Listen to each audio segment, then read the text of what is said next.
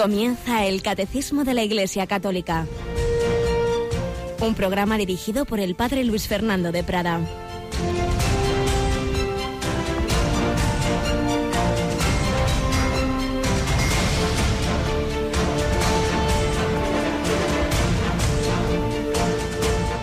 Alabados sean Jesús, María y José. Muy buenos días, muy querida familia de Radio María. Y hoy permitidme que salude especialmente a mis hermanos sacerdotes, porque hoy es San Juan de Ávila. Tenemos a Cristina Rubio. Cristina, buenos días. Buenos días y muchas felicidades. ¿De quién es patrono San Juan de Ávila? Pues del clero español. Así que hoy encomendamos en nuestras oraciones a todos los sacerdotes, cada uno siempre a los que tiene más cerquita y a los que ha pasado sobre todo por su vida, pues casi siempre haciendo mucho bien. Pues sí, acordaos de rezar por nosotros, que falta nos hace, siempre la ha hecho, pero en estos tiempos en que no es fácil, no es fácil ese ministerio en un ambiente tantas veces hostil y bueno, luego con nuestras propias debilidades, porque no somos San Juan de Ávila, lamentablemente, y hay que pedirle al gran, al gran apóstol, al gran sacerdote español, que fue el que nos ayude a todos un hombre extraordinario que no se ha apreciado suficientemente hasta el siglo XX, se profundizó en sus escritos y vio qué maravilla era y ya pues eh, poco a poco ha ido subiendo, digámoslo así, en esa consideración, es, es nombrado patrono, patrono del, bueno, primero fue canonizado, fijaos, hasta no, no, fue canonizado hasta 1970 por Pablo VI. Pío XII lo nombró, antes ya lo había nombrado patrono del, del clero secular español, siendo beato, el beato Ávila. Y lo último, Benedicto XVI lo proclamó doctor de la Iglesia, ni más ni menos, el 7 de octubre de 2012. Y es un hombre de ese siglo de oro español extraordinario que, que prácticamente está detrás de, casi todos los santos de entonces. ¡Qué maravilla! Aquella época en que por toda España, en todas las eh, circunstancias, órdenes religiosas, clero diocesano, había grandes santos. San Juan de Ávila, San Ignacio de Loyola, Santa Teresa de Jesús, San Pedro de Alcántara. Una predicación de San Juan de Ávila es el instrumento para la conversión de Juan Ciudad que se convierte en San Juan de Dios. Bueno, y, y, San Francisco de Borja, y podríamos seguir y seguir una época de santos. Tenemos que pedir al Señor que también nos los envíe a España y al mundo entero, que hacen falta hombres así, hombres entregados a Cristo. San Juan de Ávila era un enamorado muy especialmente de, de la pasión de Cristo y de la Eucaristía. Se cuentan muchas anécdotas de él, como cuando vio celebrar un poquito de prisa a un sacerdote y se le acerca y le dice, trátelo bien, que es hijo de buen padre ve marcharse una persona justo después de terminada la misa sin hacer acción de gracias y le manda dos monaguillos con velas. Y, y ¿pero qué es esto? Ah, como llevaste al Santísimo, nos ha dicho el padre Ávila, que le acompañemos para darse cuenta, hombre, que había que quedarse un poquito en la iglesia, dando gracias al Señor, con Jesús en el corazón, enamorado de la Eucaristía, enamorado de la pasión, un gran lector y que meditó muchísimo a, a, San Pablo, se sabía las cartas de San Pablo prácticamente de memoria. San Juan de Ávila, los sacerdotes españoles tenemos en esta semana y pues esa es un encuentro especial. Se suele hacer pues el, el, felicitar a los que cumplen bodas de plata bodas de oro. En, por ejemplo, Madrid es hoy mismo, miércoles, en Toledo es mañana jueves, en Getafe es el viernes, en fin, cada, cada diócesis lo suele celebrar en un día, si no puede ser en el mismo de San Juan de Ávila, pero en esta semana, en torno a esta fecha, encomendándonos al llamado apóstol de Andalucía, y un himno que empieza así, apóstol de Andalucía. Pues os pedimos esas oraciones, porque el Señor extiende su buena noticia él está en el cielo y se ha quedado a su vez en la tierra y guía a su iglesia en la tierra. Y es lo que estamos leyendo estos días en la primera lectura, los hechos de los apóstoles. Concretamente, hoy se nos cuenta lo que vendría a ser la, la ordenación de Bernabé y Saulo. Dice que estaban en oración, la comunidad cristiana, un día que estaban celebrando el culto al Señor y ayunaban, dijo el Espíritu Santo, apartadme a Bernabé y a Saulo para la obra a que los he llamado. Entonces les impusieron las manos y los enviaron. Reciben esa imposición de manos, esa ordenación. Cristo, el Espíritu Santo, los ha elegido, pero reciben esa, ese ministerio a través de la Iglesia, porque Jesús ha dado ese poder, lo que atéis en la tierra queda atado en el cielo. Con esta misión del Espíritu Santo bajaron a Seleucia y de allí zarparon para Chipre.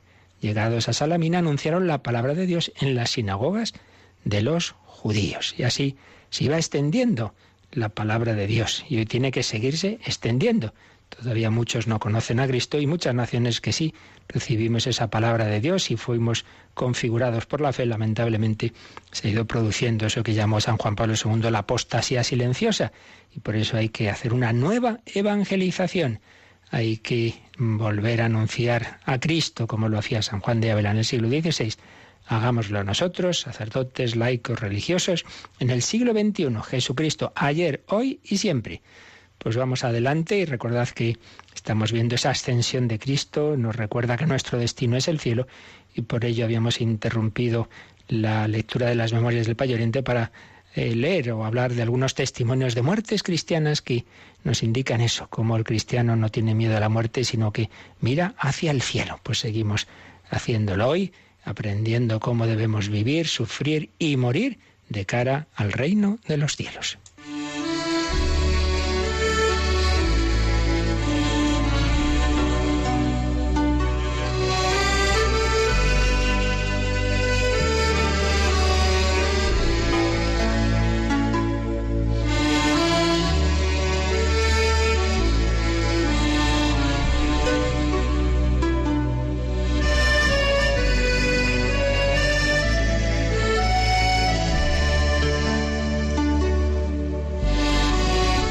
Ese siglo XVI, Santa Teresa, que tanto estimaba a San Juan de Ávila, todos hemos oído algo de su muerte, que ya deseaba, vivo sin vivir en mí, tan alta vida espero, que muero porque no muero. Cuando alguien ha tenido una experiencia fuerte de Dios, como tuvo Santa Teresa, no solo no tiene miedo a la muerte, sino que la desea y cuando llega dice, ya es tiempo de caminar, esposo mío, ya es tiempo de caminar.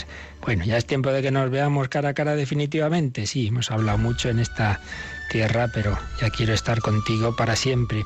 Pero con una humildad y confianza, pidiendo perdón de sus pecados, cantando las misericordias de Dios. Cantaré eternamente las misericordias del Señor y con la humildad y alegría de ser hija de la Iglesia. Al fin muero, hija de la Iglesia.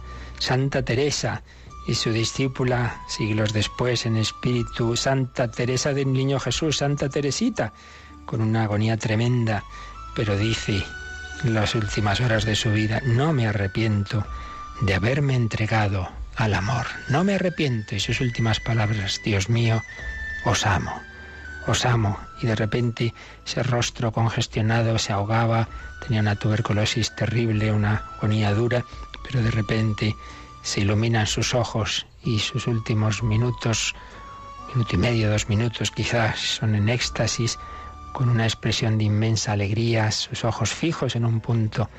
La comunidad toda a su alrededor lo ve como Teresa está contemplando a ese Jesús al que tanto había amado, Teresa del Niño Jesús y de la Santa Faz, el rostro de Cristo, un rostro que ya estaba contemplando sin duda muerte de cristianos religiosos como fueron los jesuitas mártires del Japón, como San Pablo Miki.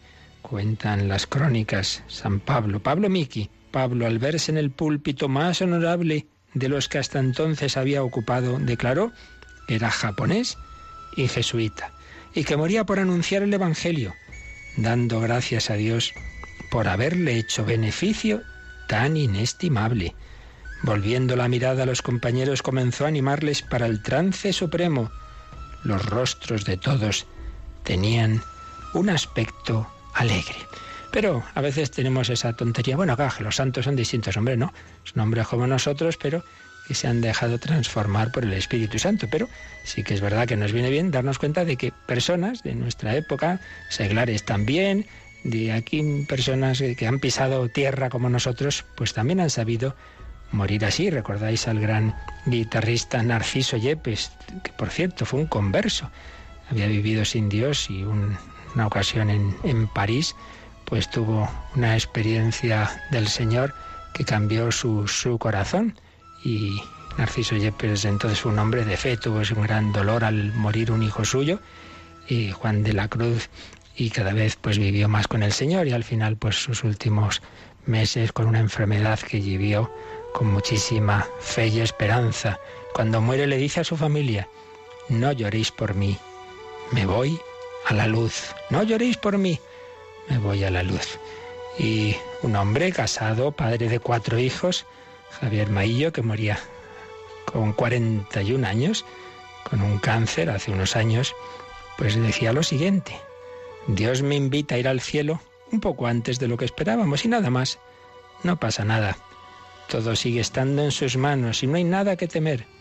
En fin, se me pasan las horas flotando en una nube de felicidad, de esas que te dan cuando sientes el corazón limpio y dispuesto a todo.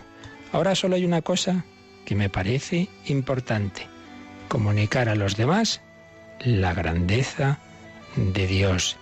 Chillar a los cuatro vientos que sí, que es verdad, que Cristo ha resucitado, que no es una locura ni un sueño, que no es una bonita ilusión que nos hemos inventado las personas piadosas para consolarnos del infierno en que vivimos, que es verdad lo que dicen los místicos, que la oración entregada en paz es el mejor bálsamo para las heridas, ya no me parecen cosas de libros piadosos, es la pura verdad.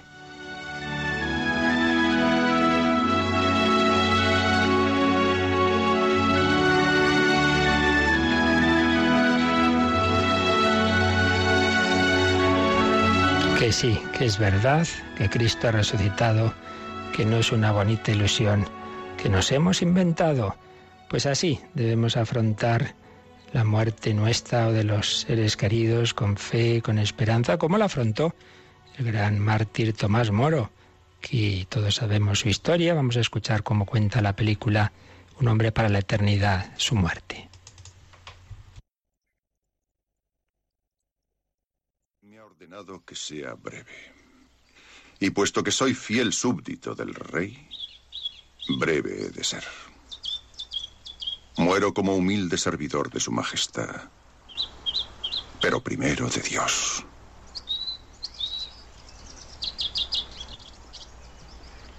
Os perdono de corazón. No temáis, cumplid vuestro trabajo. Me enviáis junto a Dios.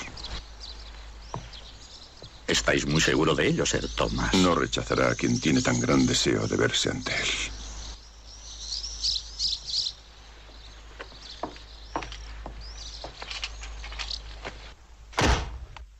La cabeza de Thomas Moro fue clavada en una pica junto a la puerta de los traidores y allí permaneció un mes. Luego su hija Margaret la retiró y la conservó hasta su muerte. Cromwell fue degollado por alta traición cinco años después de Moro. El arzobispo murió en la hoguera.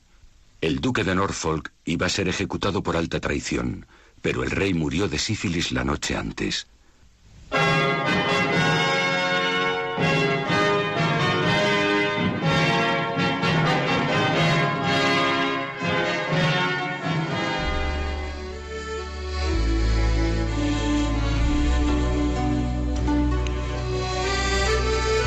Distintas muertes. Ese rey cruel, despótico, lujurioso, muere de sífilis tras haber hecho, haber hecho matar a tantas personas buenas. Pero Tomás Moro muere con esa confianza de que apuesta a Dios por encima de todo.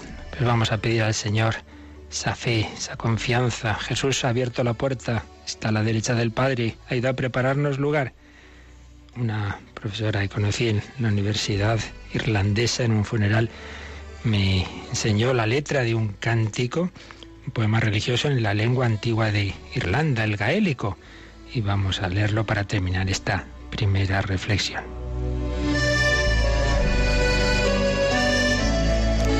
De Cristo es la semilla, de Cristo es la cosecha. Que nos lleven al granero de Cristo. De Cristo es el mar, de Cristo es el pez. Que nos atrapen en las redes de Cristo. Desde la infancia a la madurez, desde la madurez a la muerte. Tus dos brazos aquí, Cristo, siempre para acogernos. ¿Y de la muerte a la nada? No, a la plenitud. Que nos encontremos en el paraíso contigo.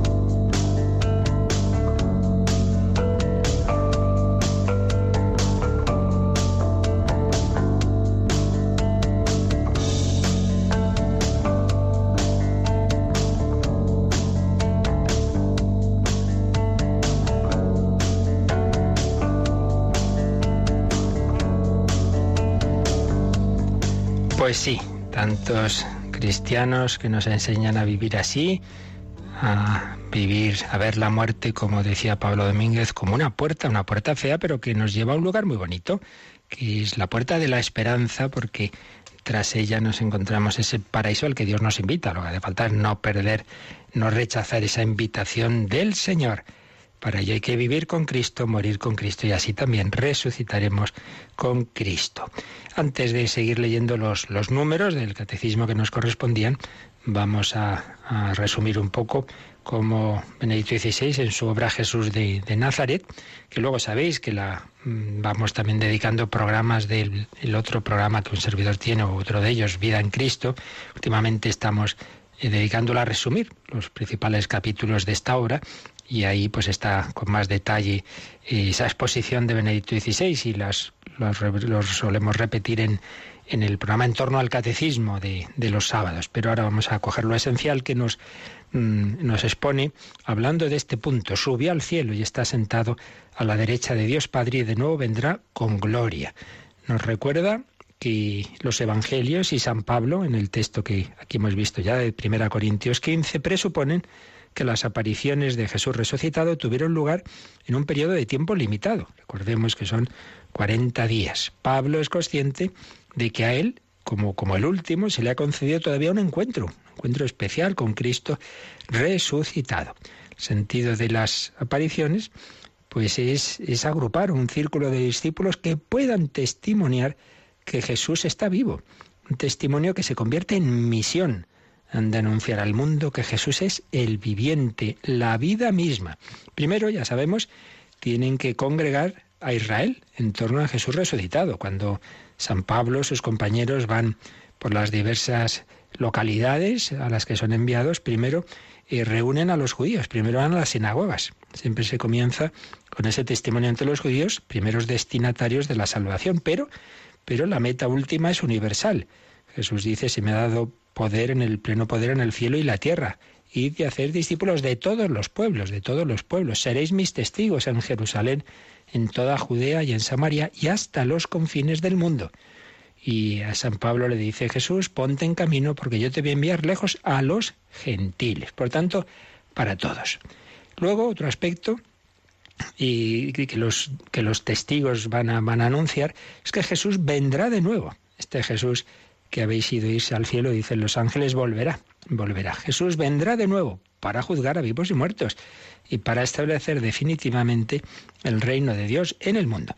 Y señalaban en Jesús de Nazaret, Benedicto XVI, que una corriente bastante considerable de la teología moderna, sobre todo protestante, pero no solo, pues decía que, que, en la enseñanza de Jesús, en el anuncio de Jesús y de la primitiva iglesia, lo principal era ese anuncio del, del, de la segunda venida, que Jesús iba a volver enseguida, la espera inminente del reino, pero claro, señala Benedicto XVI que si esto fuera así, ¿cómo podría haber persistido la fe cristiana cuando vieron que eso no se cumplía, que no era tan pronto esa segunda venida de Jesús. No, pues sí, eso estaba muy presente, es verdad, pero no era el centro del anuncio, de ninguna manera. El centro del anuncio es Cristo resucitado que está, que está ya en medio de nosotros. Por tanto, el cristianismo ante todo experimentó la fe como una fuerza que actúa en el presente y como esperanza, pero, pero sin, sin que esa esperanza signifique que, que enseguida vuelve, vuelve el Señor. Pues para el Señor un día es como mil años y mil años como un día. Los discípulos sí, hablaron, claro que sí, de que Jesús iba a volver, pero sobre todo han dado testimonio de que Él es el que ahora vive, que Él es la vida misma en virtud de la cual también nosotros llegamos a ser vivientes. ¿Y cómo puede ser esto? ¿Dónde encontramos a Jesús? Pero si se ha ido, si está a la derecha del Padre.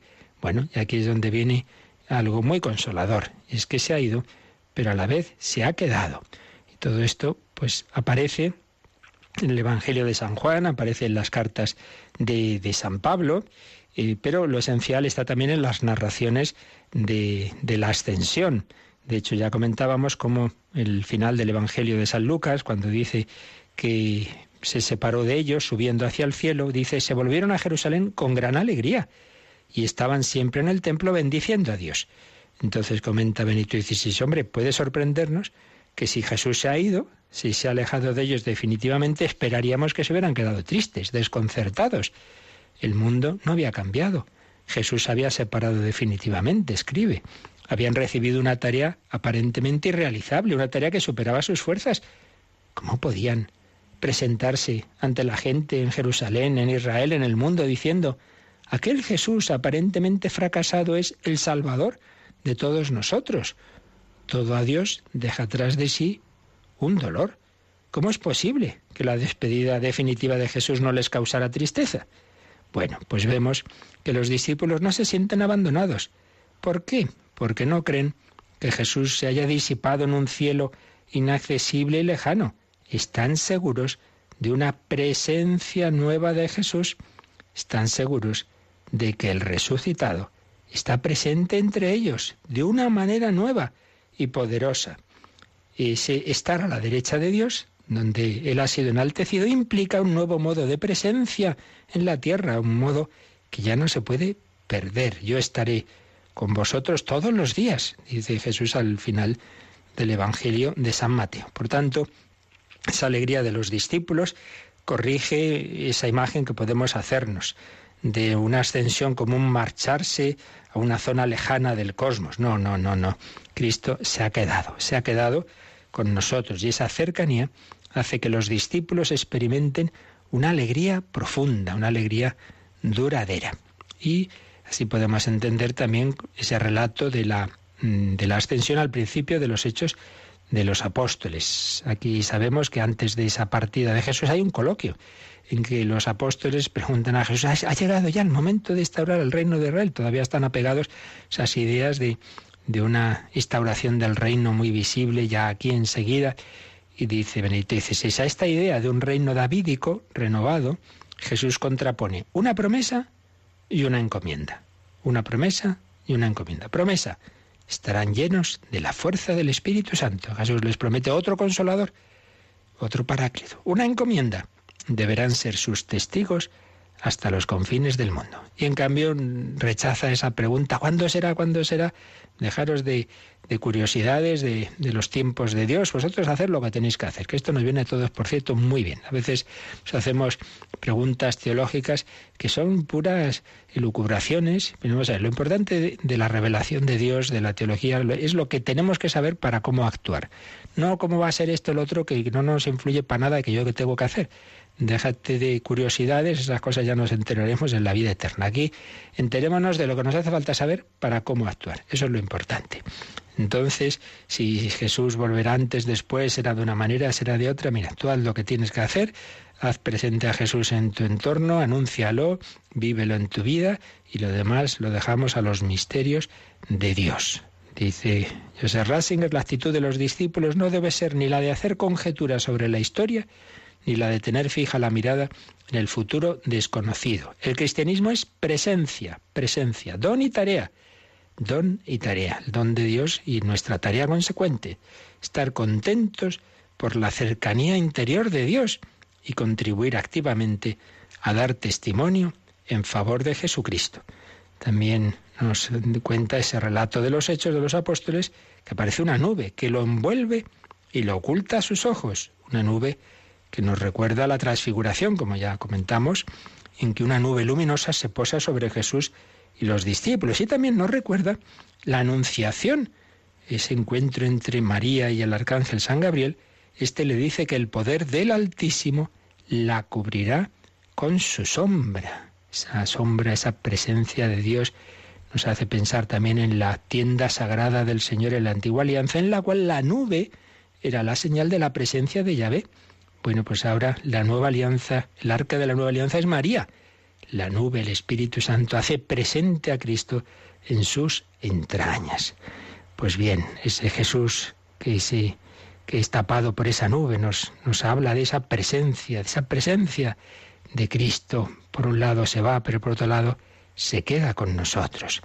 Y termina este, este apartado, diciendo que ese relato de los hechos de los apóstoles presenta la desaparición de Jesús no como un viaje hacia las estrellas, sino como un entrar en el misterio de Dios, entrar en otra dimensión del ser. No es irse a otro sitio local, no es que ha subido no sé cuántos cientos de kilómetros, no es eso, sino entrar en otra dimensión, otra dimensión a la que estamos todos llamados a esa morada, a esa morada con Dios nuestro Señor. Este es el misterio de la ascensión, esto es lo que se nos enseña, esto es lo que realmente tenemos que aprender de, de esta verdad del credo y sobre todo pues que se convierta en esperanza, como enseña el ángel de la paz a los niños de Fátima, pues que vivamos con ese en esa fe, esperanza, amor, adoración. Yo creo, adoro, espero y amo. Esperar, la esperanza de que Jesús, que se ha ido, se ha quedado y me quiere llevar a donde Él está. Pues es lo que estamos viendo en estos números del catecismo. Ayer nos habíamos quedado en el 661. Vamos pues al siguiente, al 662. Vamos a, a seguir aprendiendo del catecismo que nos enseña a mirar esta ascensión de Cristo. Leemos este 662. Cuando yo sea levantado de la tierra, atraeré a todos hacia mí. La elevación en la cruz significa y anuncia la elevación en la ascensión al cielo. En su comienzo Jesucristo, el único sacerdote de la alianza nueva y eterna, no penetró en un santuario hecho por mano de hombre, sino en el mismo cielo, para presentarse ahora ante el acatamiento de Dios en favor nuestro. En el cielo Cristo ejerce permanentemente su sacerdocio, de ahí que pueda salvar perfectamente a los que por él se llegan a Dios, ya que está siempre vivo para interceder en su favor. Como sumo sacerdote de los bienes futuros, es el centro y el oficiante principal de la liturgia que honra al Padre en los cielos. Pues un texto bien bonito que tiene ese hilo conductor de la elevación de Cristo, empezando por una cita de Jesús en Juan 12, 32, misteriosa sin duda. Cuando yo sea levantado de la tierra, atraeré a todos hacia mí. Cuando fue levantado de la tierra en la ascensión, sí, pero no se refiere a eso. Ahí Jesús se está refiriendo a ser elevado de la tierra en la cruz, en la cruz. Cuando yo sea levantado de la tierra, atraeré a todos hacia mí. ¿Por qué? Pues porque el amor tan grande que nos ha manifestado el Señor en la cruz, nadie tiene amor más grande que el que da la vida por sus amigos, va a ser lo que va a traer a millones de personas en la historia, a ese amor de Cristo. Cristo me amó y se entregó a la muerte por mí, que hay un Dios al que le importa tanto, le importo tanto, que ha sido capaz de sufrir por mí, de morir por mí, pero yo creía que Dios pasaba de mí, que le daba todo igual. No, esa visión que había de un Dios ahí en las estrellas que le daba igual nuestra vida. Esa visión que lamentablemente ha vuelto a extenderse tras el deísmo de la ilustración y todas las corrientes posteriores que o no creen en Dios o creen en eso, de un Dios lejano. No tiene nada que ver con la revelación judío-cristiana y particularmente con la plenitud de la revelación en Cristo, que le importamos tanto, que se ha hecho uno de nosotros, pero además ha descendido hasta la muerte y muerte de cruz, hasta el sepulcro y hasta el Seol cuando yo sea elevado sobre la tierra, atraeré a todos hacia mí. Y es atraído Pablo, y es atraída Teresa, y es atraído Juan de Ávila, enamorados de la cruz de Cristo, y, Edith Stein, Teresa Benedicta de la cruz, elevados, elevado Jesús sobre la cruz, nos atrae a todos. Ese es el cristiano, la señal de la cruz, señal del cristiano. Pero sigue diciendo el catecismo que esa elevación en la cruz significa y anuncia la elevación en la ascensión al cielo. Jesús nos atrae en ese amor extremo de la pasión, pero Jesús nos atrae tras de sí hacia el cielo. Miremos hacia lo alto, levantemos el corazón. En su comienzo, Jesucristo, el único sacerdote de la alianza nueva y eterna, no penetró en un santuario hecho por mano de hombre, sino en el mismo cielo, para presentarse ahora ante el acatamiento de Dios en favor nuestro. Es lo siguiente que escribe el Catecismo en el 662 con una cita de la carta a los Hebreos. Y aquí entra un tema muy interesante y es el sacerdocio de Cristo. Cristo es el sumo sacerdote